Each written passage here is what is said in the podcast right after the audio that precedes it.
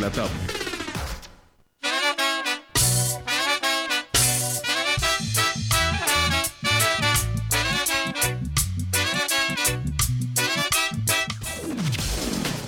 Llévanos a donde quieras. Bájate nuestra app gratis desde tu Play Store. Búscanos como Cultura Lomas Radio y escuchanos desde el celo o la tablet. De lunes a sábados, la mejor programación de Cultura Lomas Radio.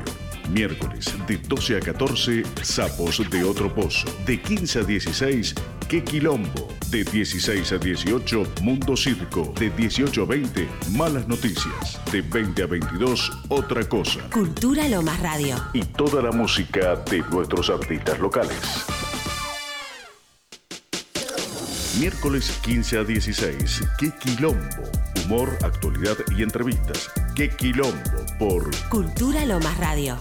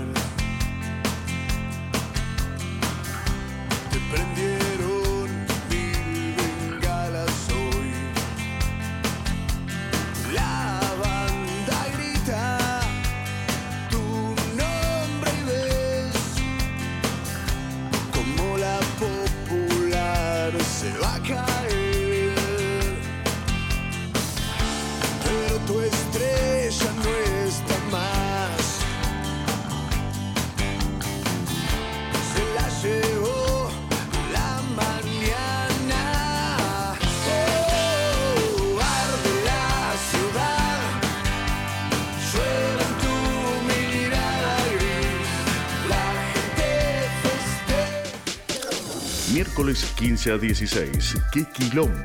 Humor, actualidad y entrevistas. Qué Quilombo por Cultura Lomas Radio.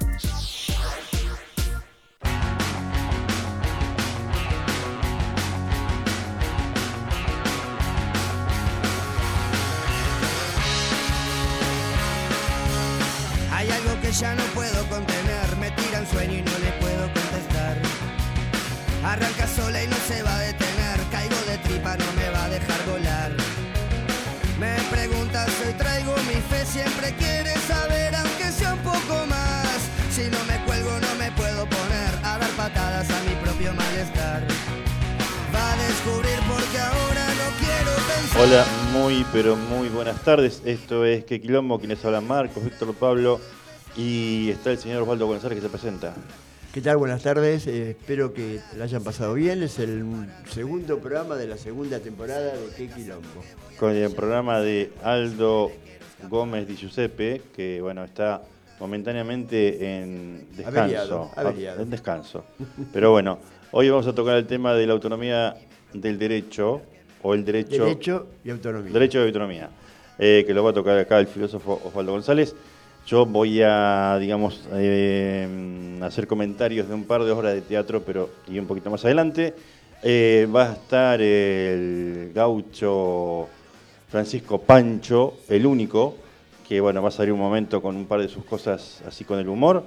Y empieza Osvaldo González con el tema del derecho y la autonomía. Bueno, eh, de una, tenemos poco tiempo y mucho por qué ofrecer. El, primero agradecerle a todos nuestros oyentes, gracias a esta magia de la, de la computadora, de la informática, de la red, de las aplicaciones, nosotros podemos llegar a través de la aplicación Radio Cultura Lomas, que la puede bajar, o si no, que- linkear el link que le hemos dado para poder eh, participar de, todo, de este y otros programas que tiene la emisora durante las 24 horas de toda la semana. Por eso nos escuchan en Lomas y otros países del mundo que no vamos a nombrar, pero lo nombramos muy seguido, pero realmente este, nuestra emisora llega a muchos lados por esta magia que decía de la, de la aplicación, de la app, de la, de la era de la digitalización. Bueno, nosotros eh, varios temas. Un tema que queremos abordar desde el punto de vista filosófico, conceptual, más que filosófico quizás, que como siempre decimos no es temas de ayuda, sino son temas que queremos de la filosofía, que son temas de la vida, aunque no querramos, la filosofía está íntimamente pegada o adherida a nuestro cuerpo en cada cosa, en cada comportamiento, en cada pensamiento que desarrollamos en el transcurso de nuestras vidas. Por eso tratamos de que la filosofía llegue, pise la tierra y llegue a, que a- intento, intentamos que sea entendido, entendible para, para todos, aunque no hayan leído nunca a ninguno de los clásicos de la historia de la filosofía, ¿no? cuando hablan de Platón, nos citan a Platón, a Aristóteles. Un poco nos asustamos, esos grandes volúmenes, grandes textos donde pareciera, o cuando en la escuela nos enseña la teoría de la taberna, ¿qué es eso? Nos cuesta tanto interpretar la teoría de la taberna. Pero bueno, no vamos a hablar de la teoría de la taberna ahora, pero muchos jóvenes, este, o muchos de, eh, contemporáneos, eh, eh, estudiantes contemporáneos saben que lo han tenido que pasar por esa y no muchos no han logrado terminar de entender esa. Pues eso asusta un poco lo que decía Foucault siempre, los discursos están constituidos de tal forma, con tales términos, con tales significados que alejan a la gente común del entendimiento de esas cosas. Cuando hablamos nosotros de, de derechos, cuando hablamos a través de la libertad, lo asociamos, amor, libertad, derecho, y ahora le vamos a hablar un poco de derechos, eh, que está enteramente ligado con la libertad, y que en este caso lo queremos ligar hacia atrás, hacia adelante, ligado con lo que es la, eh, autonomía. ¿Qué- ¿A qué nos referimos? Nosotros cuando se constituyen los estados, sin entrar a hacer un retocondo histórico, eh, los contractualistas, eh, que no los voy a citar tampoco acá, pero muchos en la escuela lo han aprendido o no, este, han hablado muchas teorías sobre la conformación del Estado, pero en conclusión hay quien piensa que el hombre es un salvaje y quien piensa que el hombre es un hombre solitario. Pero el Estado lo que logra es que el hombre ceda su seguridad al Estado para que el Estado administre eh, su seguridad. Entonces cede ese derecho, cede algo de sus derechos para que la comunidad pueda vivir en cierta forma organizada. Bueno, poco, con el tiempo esta, la construcción de un Estado, del Estado se fue desarrollando, la población fue creciendo y la complejidad de la vida social se fue también, como decíamos, eh, complicándose. Por eso, eh, cuando hablamos de derechos, eh, luego, el- después de la Segunda Guerra Mundial, cuando hubo los planes de Marshall hacia Europa, después de la, la guerra, de la guerra, de la Segunda, en este caso Guerra Mundial, empezaron a, a ver los estados donde ofrecían una cantidad de servicios donde antes no existían eh, donde ya el Estado se empezaba a inmiscuir en los derechos a la propiedad, en los derechos a la educación, en el derecho a la alimentación. Y ahí voy con una pregunta. ¿Hasta dónde el ciudadano tiene derecho Bueno, entonces, de, cuando, de, eh, increpar al gobierno? claro, cuando vamos con derecho, es, ahí está el marco del derecho. Obvio que todo derecho implica una obligación. Después podemos hablar por qué hablamos de soberanía cuando hablamos de derecho y obligaciones. Lo- el derecho del ciudadano tiene derecho a tener esas cosas resueltas. Hay una, hay el derecho natural. En este país está un poco difícil. Claro, exactamente. Está el derecho natural y el derecho humano, eh, que se conformó luego del desarrollo de, la- de las leyes en, en la, en las leyes que hoy nos gobiernan. Pero el derecho natural es el derecho a la vida, por ejemplo. Es un derecho que el Estado tiene que proteger por un hecho natural, eh, impostergable. Pero claro, eh, de- luego, cuando hablamos de derecho a la alimentación, derecho a la salud y derecho a la vivienda, nos, acorralamos en esos derechos y a veces no logramos, y, hacia atrás, vamos eh, eh, cayendo en derechos mucho más complicados, como es a, tener una, eh, que la salud, a tener cloacas, derechos a tener este mayor nivel educativo, derecho a, a- acceso a todos los bienes en forma equitativa, derechos eh, para que todos puedan partir del mismo lugar.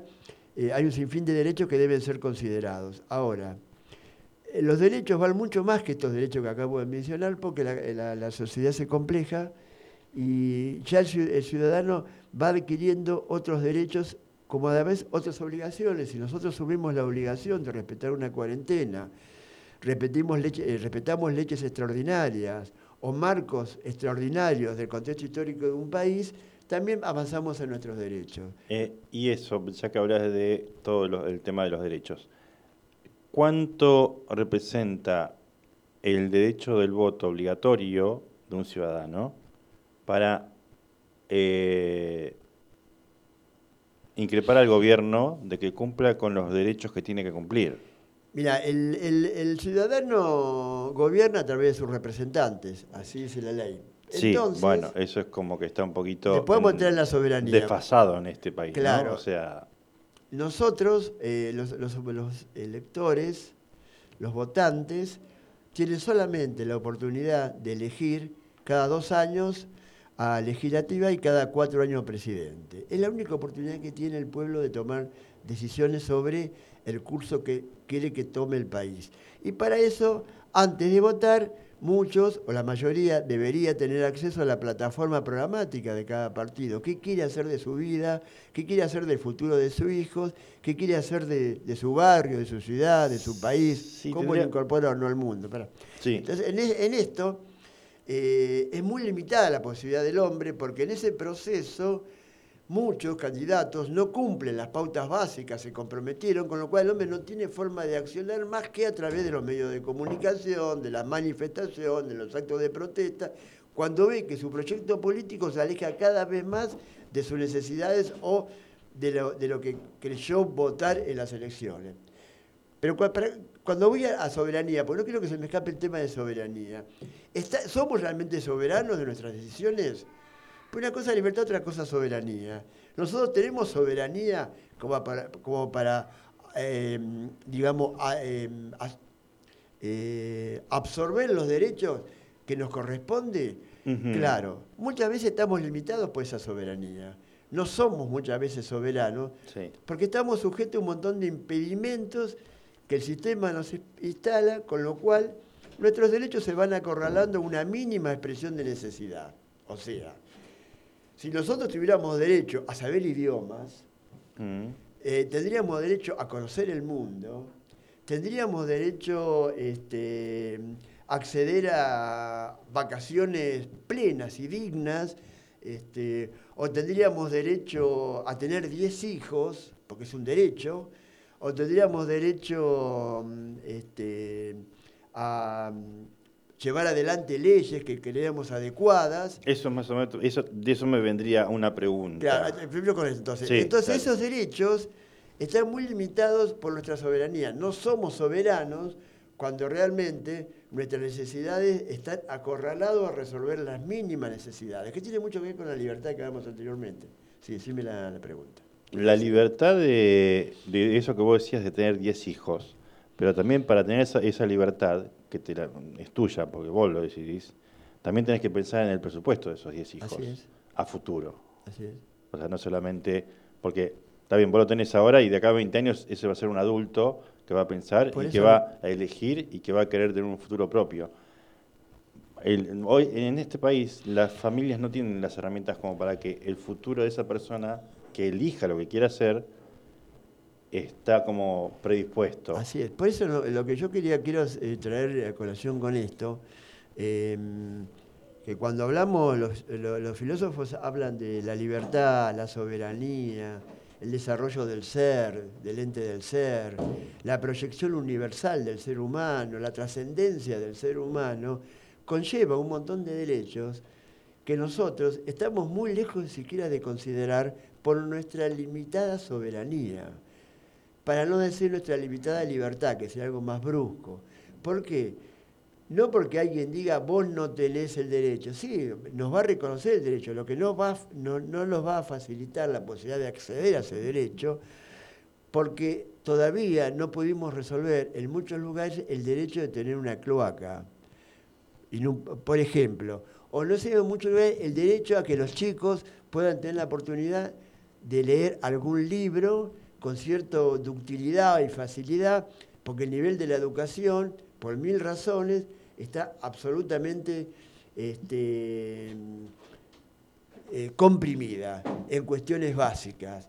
Si nosotros quisiéramos tener el derecho de incorporar la informática más desarrollada, la, programación, eh, los diseños más desarrollados que es lo que recabe al mundo, este, que debería empezarse a los últimos grados de la escuela primaria, no, es absurdo plantear ese derecho cuando ya se está haciendo en muchas partes del mundo, porque estamos todavía sumergidos en que los chicos puedan tener las horas de clase y los días de clase necesarios en todo el periodo lectivo.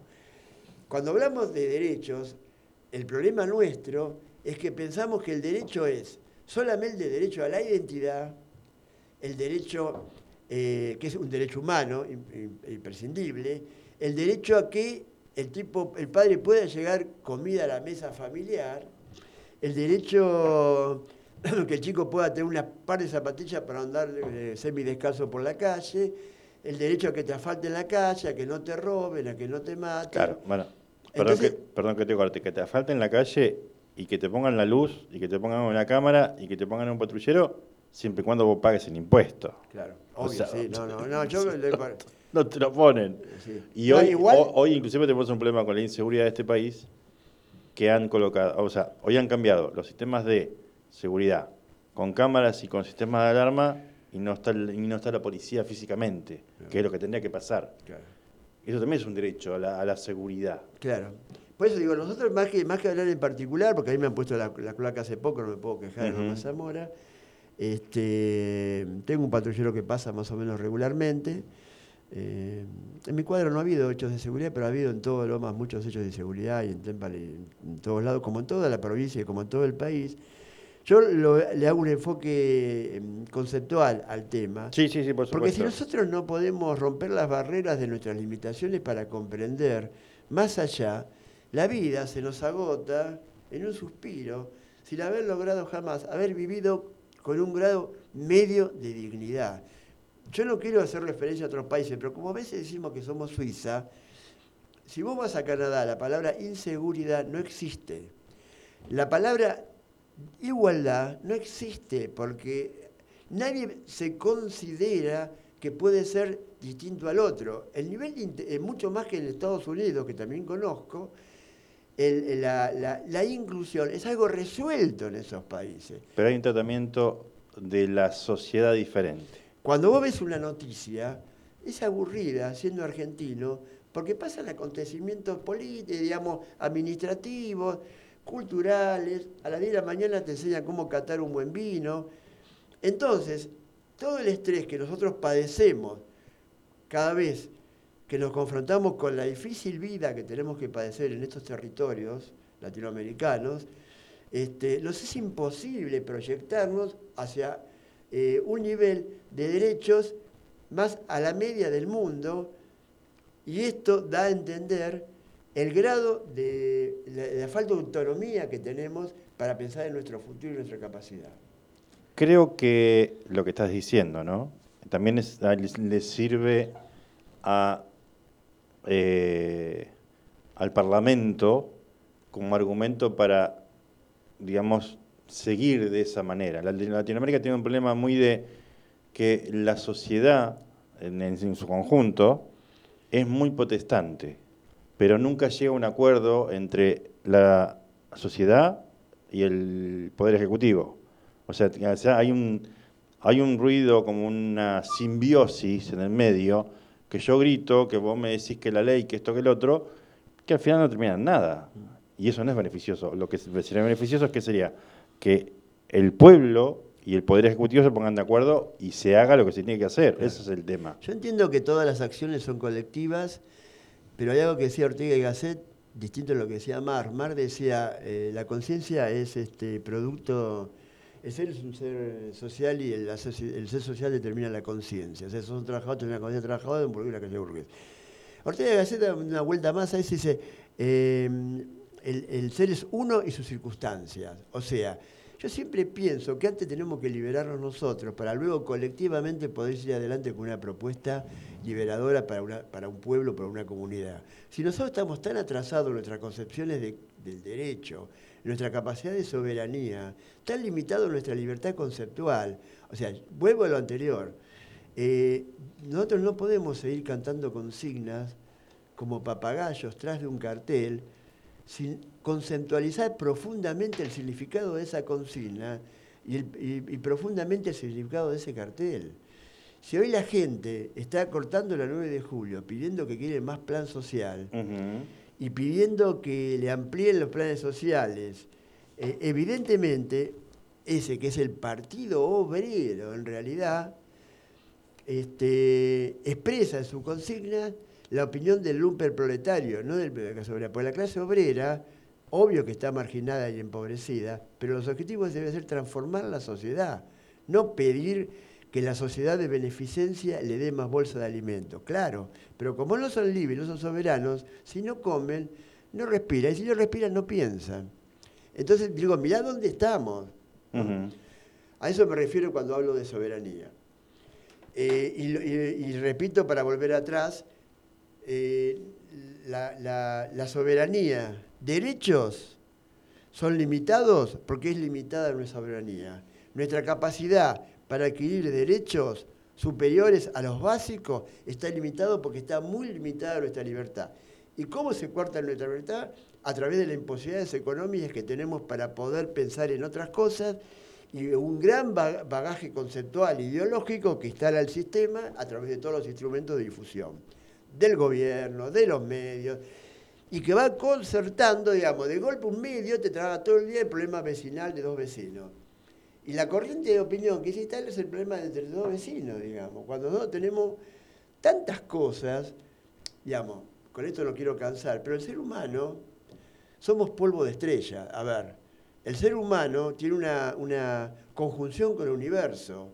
Somos algo trascendental, que va mucho más allá de la problemática en la que lo quieren meter de cabeza para cegarnos. Nosotros somos, tenemos la posibilidad, el ser humano tiene infinitas de desarrollo intelectual, físico, individual y colectivamente. Y las sociedades también, si los hombres realmente adquieren ese desarrollo, ese conocimiento que le permita ser libre, ser independiente y poder aspirar a una sociedad realmente igualitaria. Después lo que hay en el medio es puro cháchara, o sea, palabras, consignas.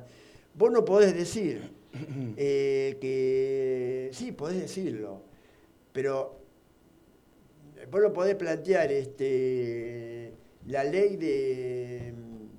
Bueno, no quiero entrar en estos temas, pero si no resolver los problemas básicos, digamos.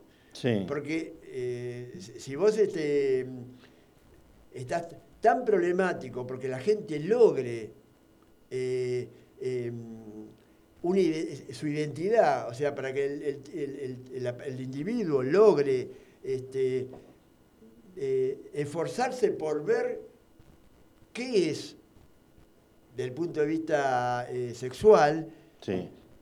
y no nos preocupamos porque los chicos que aún no se han podido plantear ese- esa problemática que queremos imponer, no pueden comer y desarrollar su intelecto como para poder aprender y educarse para luego decidir qué sexo quieren tener, estamos tirando, eh, eh, digamos, consignas huecas. El- es un desarrollo colectivo, no es individual, es colectivo. Estamos en Qué Quilombo, Radio Cultura Lomas. Tema musical, Johnny, ¿está? Va tema musical y ya enseguida volvemos y continúa el filósofo, el filósofo Osvaldo González hablando de autonomía del derecho. Miércoles 15 a 16. ¡Qué quilombo! Humor, actualidad y entrevistas. ¡Qué quilombo! Por Cultura Lomas Radio.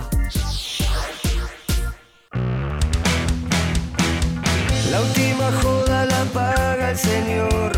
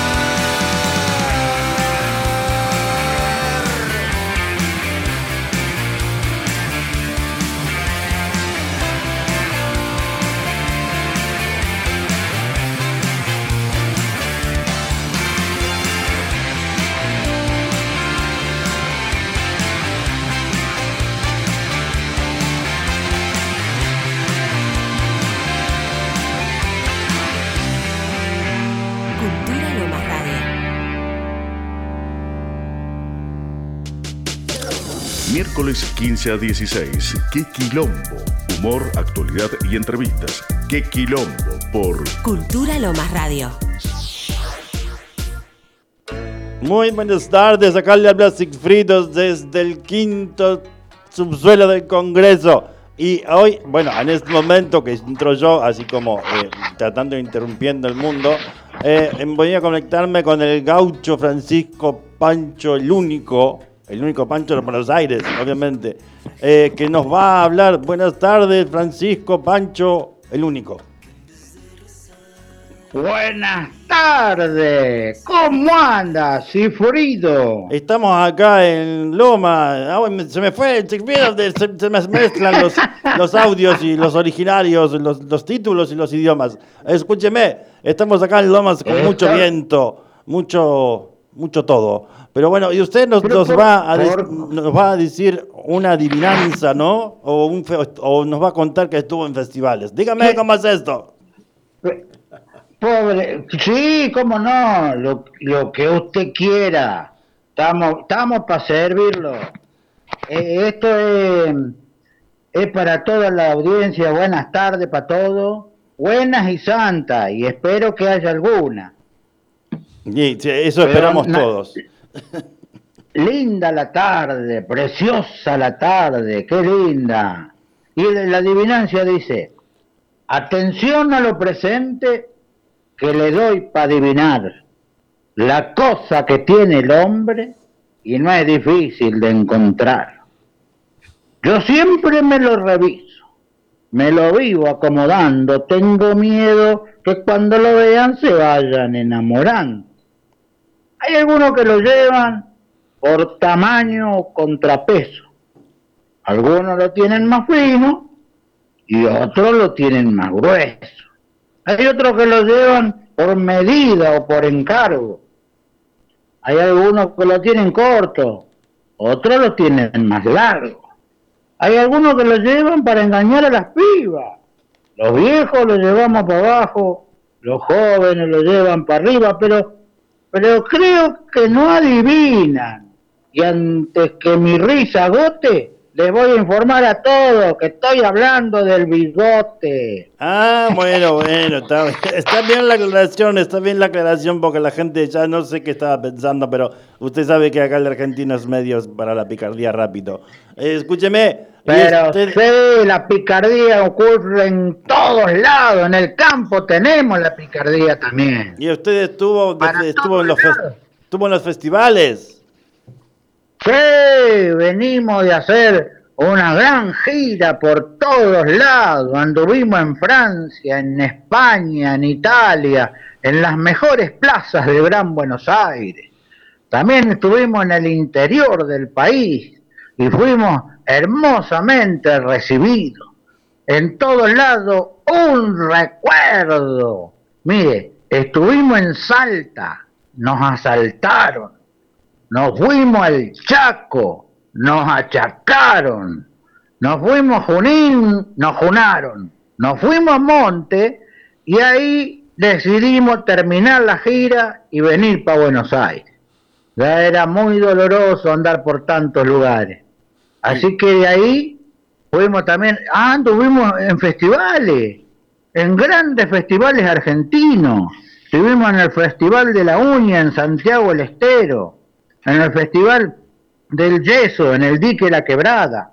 Estuvimos en el Festival del Corpiño, en Corral de Busto. Estuvimos en el, en, en el Festival del Lente de Contacto, en Venado Tuerto.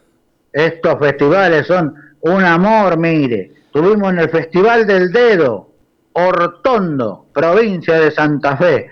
Por favor, no, no se pierda este festival. Es de última generación. Estuvimos en el Festival del Ibuprofeno, en Villa Dolores. Estuvimos en el Festival del, del Enema, allá por el culo del mundo. Y en todos los lugares fuimos aplaudidos de pie, ovacionados. Lindo, lindo, la, lindo todo Argentina, mire. dígame- Nuestro país Y dígame, y dígale Sí. a, a los oyentes a dónde lo pueden contratar para que usted cuente dónde, dónde estuvo. Y y estoy en casa, pero si quiere puedo, le puedo brindar el número del teléfono. Claro, y de- de- exactamente, de su número de teléfono para que lo contraten para casamientos, cumpleaños, desfiles de modas, Pero- divorcios. Sí, divorcio, velorio. A los velorios vamos también nosotros. Bueno, somos número- varios, vamos número- y número lloramos toda la noche. Diga su número de teléfono. A ver, 11, que sería Buenos Aires. Después 6, 2, 4, 9, 6, 3, 9, 6. Repítalo para que lo anoten.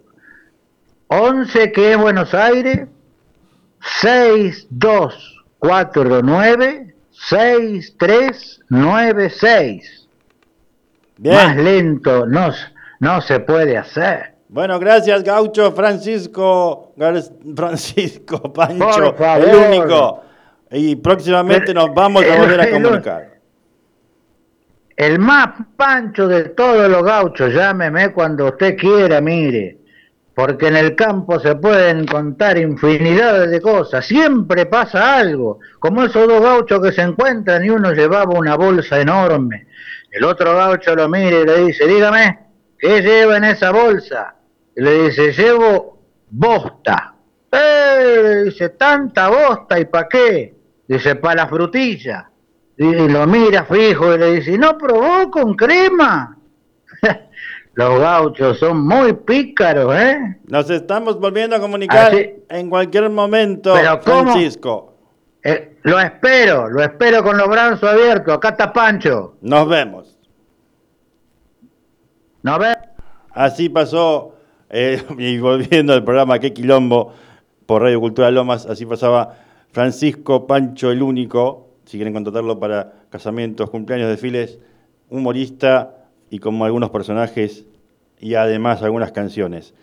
Y vamos a continuar Osvaldo González con el tema de la autonomía del derecho. Después de, esta, de este interview cómico, este, bueno, el gaucho la verdad que es muy, tiene muchos recursos el hombre este, ¿no? Parece, ahí en el campo. Y sí, bueno, usted sabe que el, campo da para todo. de- no, debe, que- no- no debe ni cultivar ni cosechar nada, y ¿no? Parece Obviamente, para obviamente. tanto tiempo.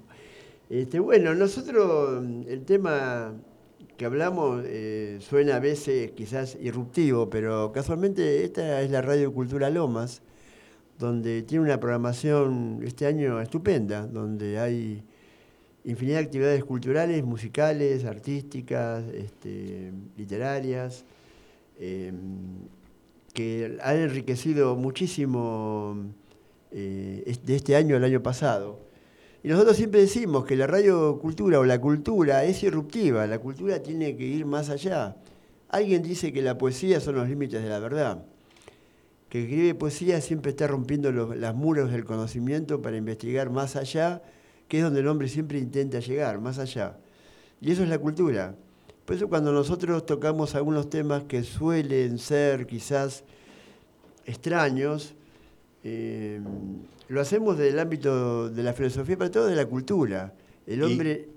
Y ya que hablas de cultura, te puedo interrumpir antes que continúes con el tema y pasar la nota de teatro. Sí, cómo no. Dale, cómo antes no. para que luego cierres vos con el- la Sí, sinopsis sí, del sí, tema. cómo no.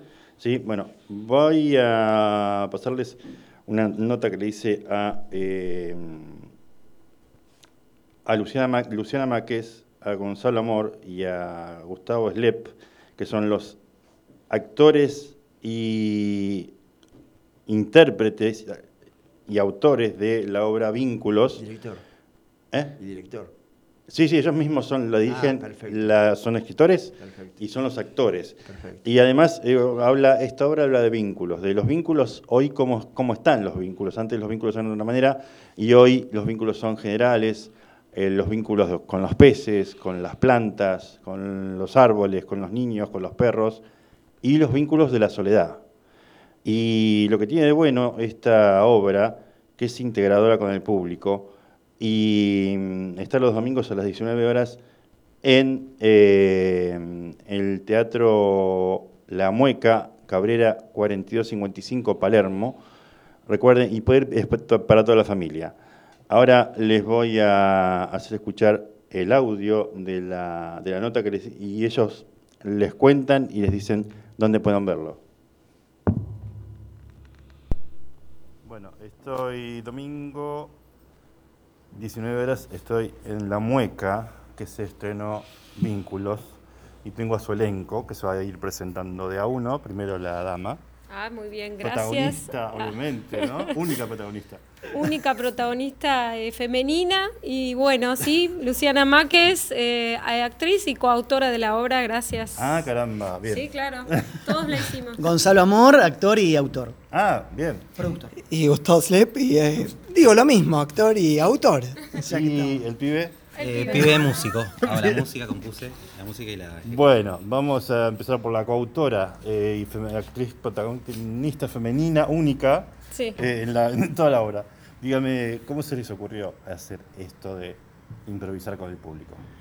Bueno, porque acá tenemos dos expertos improvisadores que son Gonzalo y Gus, que bueno, Gus también nos, nos, eh, hizo el, el entrenamiento en la técnica de improvisación y nos gustaba la idea de hacer algo original que tuviera que ver con mitad teatro, mitad impro. Nos pareció que por ahí no, no abundaba o no recordábamos obras donde habíamos visto eh, que sea teatro más impro, sino que por ahí es todo impro. Y se nos ocurrió que para contar esta historia de estos personajes que les cuesta vincularse, relacionarse, eh, para ablandar toda esa parte más dramática, por decirlo de alguna manera, estaba bueno como quebrar esa pared y sumar a- al público después de estos años pandémicos. Y el co- voy al otro. Sí, Gonzalo Amor. Sí, creo Sí. que aparte a, a través del humor hablamos justamente de lo que queremos hablar en, en la, en la obra, ¿no es ¿cierto? Poder relajar y que los vínculos sean más espontáneos, entonces apuntamos a ese registro de actuación para abordar la obra. Y, ¿Y los vínculos vienen por el tema de la pandemia? Tal vez por esto que la pandemia individualizó un poco a los seres humanos, ¿o no?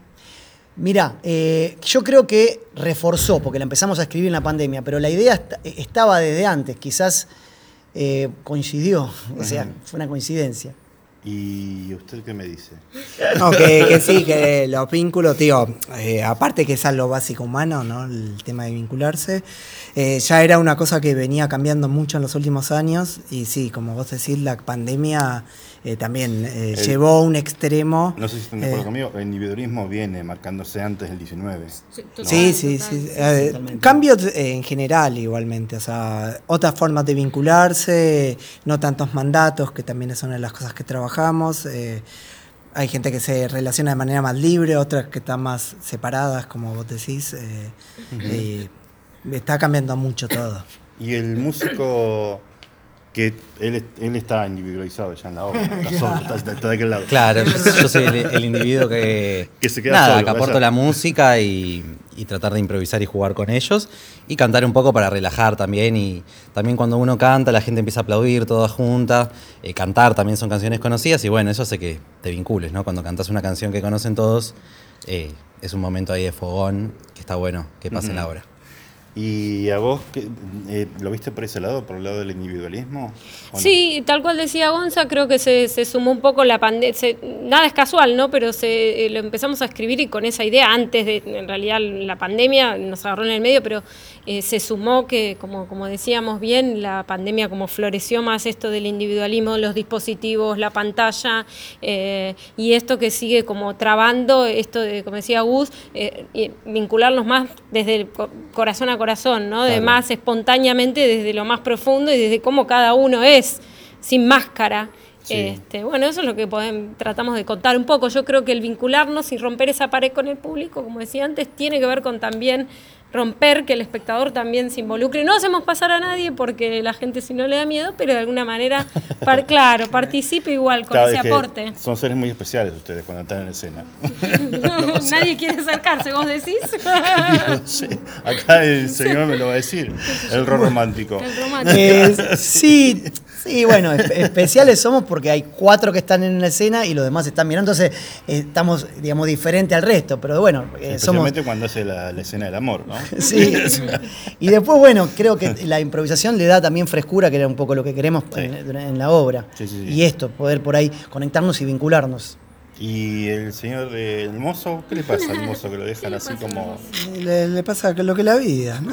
No, tienen que venir a verla y darse. Ahí, ahí se van a enterar qué es lo que le pasa al mozo. este, Claro, obviamente. Y, y bueno, como decía ella, también eh, eh, Lucha, este, eso, hay, un- hay también como un vínculo con, la- con el público. Eso también, eh, después de tanto tiempo de no de que no haya teatro, así que yo, la gente no solo viene, sino que, que se establece como una relación entre el público y los intérpretes, en este caso nosotros. Bueno, el estreno fue buenísimo. Esperemos que continúe así, que siga viendo gente, se sigan riendo y se sigan entreteniendo con ustedes. Bueno, muchísimas ¿Dónde gracias. tienen que venir? Díganme los cuatro. La Mueca, Cabrera 4255, domingos Domingos, 19 19 horas. horas. Los esperamos a todos y a todas. La obra. Se llama Vínculos, lejos tan cerca. Y quedan solo tres funciones, porque por ahora en este ciclo vamos a hacer solo cuatro funciones. Así que tienen que venir ahora, no de acá a dos meses. Pueden, pueden sacar la Cabrera 4255, Palermo, capital. y pueden ya sacar las entradas por la alternativa teatral. Muchas, Muchas gracias. gracias, chicos. Gracias, Gracias a vos. A gracias, Gracias, en serio. Dale. Y bueno, así pasaban los chicos de Vínculos. Los pueden ver en Cabrera 4255, Teatro La Mueca, en Palermo, los domingos 19 horas. Y continúa el señor Osvaldo Bueno, con. muy interesante lo del Iglesias. teatro, ¿eh? la verdad que es una. Las entrevistas son gente muy, muy, muy capaz y la obra este, me pareció muy significativa. Muy actual y, y de una manera con humor que hace falta. Y ahora hay otra entrevista interesante que viene. Sí. Yo termino con esto. Yo cuando hablo de, de, cuando hablamos de soberanía o de libertad, este, la literatura siempre nos remite, mucho nos remite a estas cosas, porque en general los escritores son en general bastante despojados.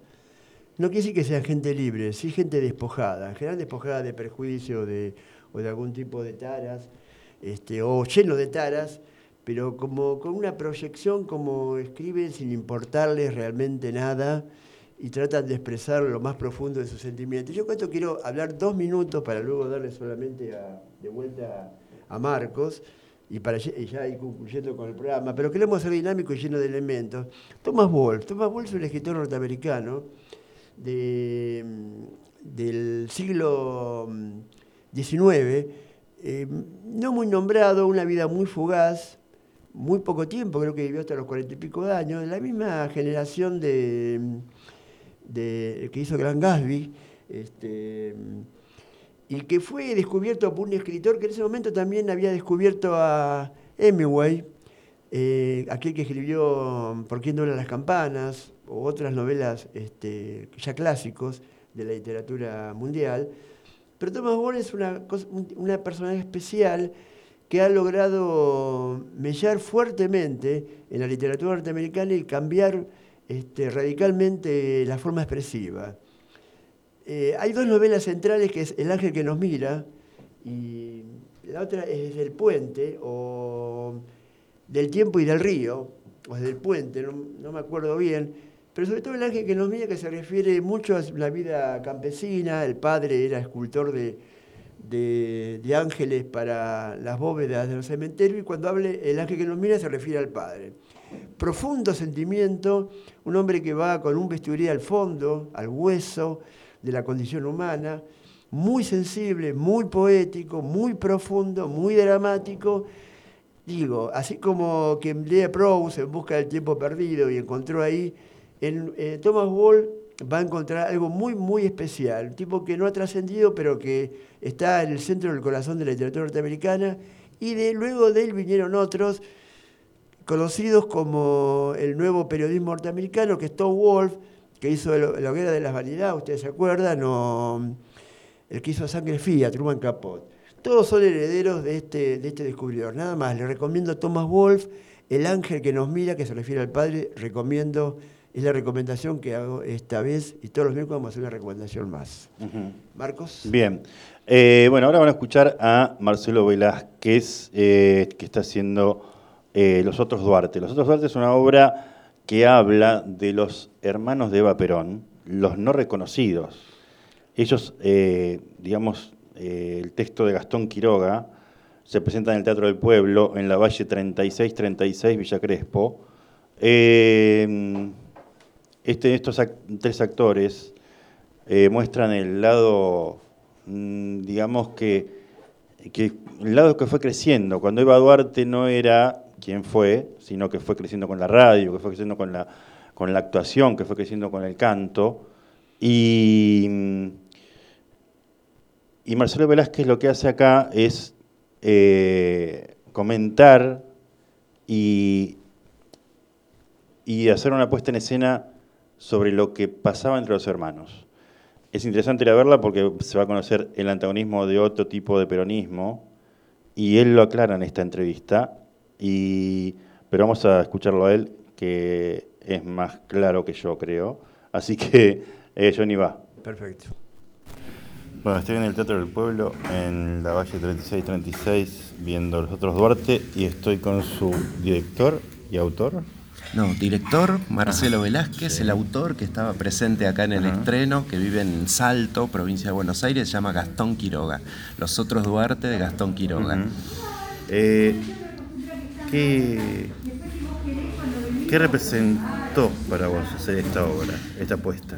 Bueno, en primer lugar, conectarme con una dramaturgia de, de un autor contemporáneo, muy joven, que no conocía, y a partir de la temática de la obra y de estos tres personajes tan entrañables que tienen que ver con nuestra historia argentina, me conectó y nos conectó mucho a, eh, a mí y a los actores durante todo el proceso de ensayos con pensar nuestra, nuestra propia historia eh, y revivir también, porque somos todos de mediana edad para arriba, revivir momentos de nuestra experiencia de vida, en nuestras familias, en relación con, con, el, per- con las distintas etapas del peronismo, ¿no? con los distintos peronismos, diríamos, ¿no? Sí, que conocemos. Y, y fue muy, muy interesante y muy conmovedor también, ¿no? Porque de alguna u otra manera todos habíamos tenido eh, eh, algún tipo de, de, mm, digamos, de contacto ya por cercanía, por rechazo, familiarmente, lo que hoy llamamos la grieta estuvo presente en toda nuestra historia desde el surgimiento, el peronismo, ¿no? Dice que cuando surgió el peronismo, inmediatamente surgió el antiperonismo. Y me parece que la, la obra, desde lo contemporáneo, pues una obra de hace unos años, vuelve a revisar un poco esa historia tan argentina y esta idea de grieta que tenemos hoy, ¿no? De estas miradas diferentes sobre hechos que de la historia tan importante, ¿no? Cuando te referís al antiperonismo, hay un peronismo que no se habló acá, que es el peronismo que era, o que fue, o que se dice que fue amigo los alemanes en la época de la guerra. Sí, a mí me parece que eh, est- estos hermanos que son los otros, ¿no? Es como esta mirada, yo le digo una mirada lateral, ¿no? Esa voz que no conocimos, ¿no? Porque estos tres hermanos que son una ficción, estos tres, eh, no formaron, no forman parte de la historia, fueron ignorados, nadie se pregunta por estos hermanos. Y me interesaba mucho que le dieran esta voz y me parece que sobre todo el personaje de femenino, el personaje de Chacha, resume todo el discurso del antiperonismo, ¿no? Sobre todo en gran parte de la obra, ¿no? Claro. Todos los clichés del antiperonismo, que terminan siendo, fíjate lo que pasó en la función, muy gracioso, ¿no? Ese antiperonismo tan acérrimo es muy gracioso, como, como todo también fanatismo, Claro, de un lado o del otro, ¿no? Parecía también envidia, más que... él, había de todo. decía- y, a- y hasta seguramente había afecto, ¿no? Porque no dejaban de ser o, hermanos de sangre, ¿no? Eh, esta idea ya pasó, por suerte, de los, de los hijos legítimos, hijos ilegítimos, ¿no? Hoy en día son todos hijos, Claro. pero, pero cómo se revive un poco esta cuestión con una figura tan omnipresente y tan fundamental para la historia argentina que es Eva Perón, ¿no? Sí, realmente. Ahora, eh, también, ella también tenía esta cosa de eh, no, nos, no nos reconocen y a su vez la- la- el, el celo que la reconocían a ella. Claro. Bueno, me parece que el- ellos viven su vi- sus vidas atravesados por la vida de Eva Perón, ¿no? Eh, se constituyen por el otro, ¿no? Como que también nosotros nos constituimos por la mirada de los otros. Bueno, acá les pasó que tuvieron esta hermana eh, famo- tan famosa, ¿no? Y, y me parece que ese, ese odio es como una atracción y rechazo al mismo tiempo, ¿no? Que tienen con, con su hermana, sobre todo ella, ¿no? Por, también por ser mujer. ¿no? Eh, más que los varones que van ahí como, digamos, eh, negociando con el sistema, ¿no? Sí, y también más porque ella estaba sola. Y ella estaba sola en su casa, es como una suerte de matrona, ¿no? Sí, de sus hermanos y, y los cuida como sus pollitos, ¿no? Eh, y no les puede perdonar que se, se, vayan acercando a esa familia que habían despreciado en la escena inicial, esa escena también famosa de, cuando la mamá de Vita con sus hijos se presentan a despedir al, padre que, que estaban velando, ¿no?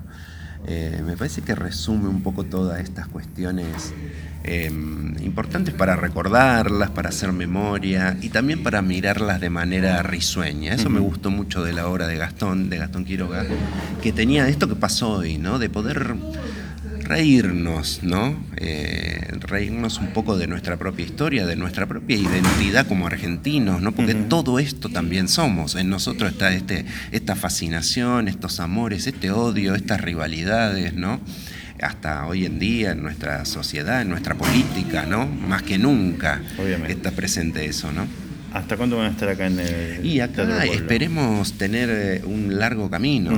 Arrancamos y varios meses. La idea es que bueno, que podamos tener esta sala siempre colmada para nos gustaría que venga la mayor cantidad de gente posible y que podamos estar todo el año.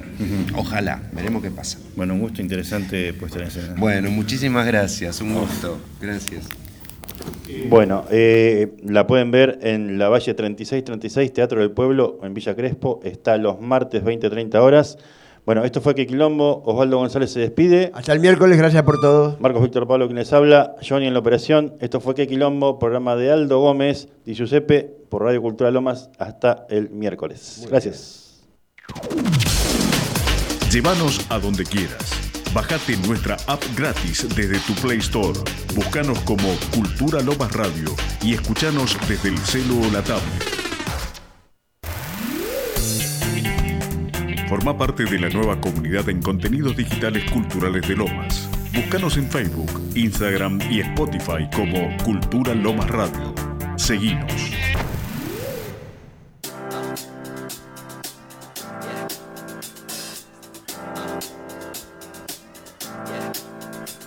This feeling inside my bones.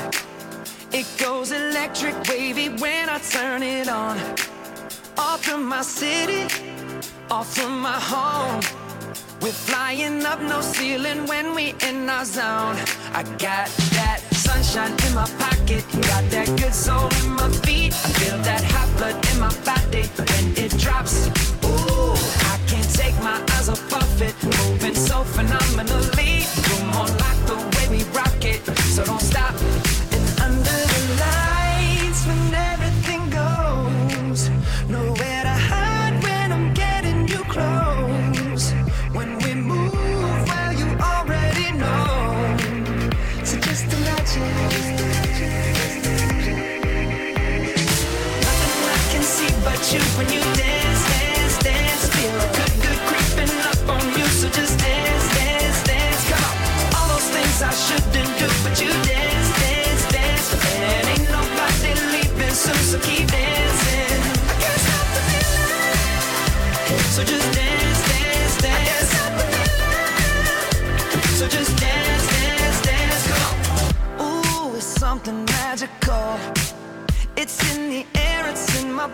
Rushing on.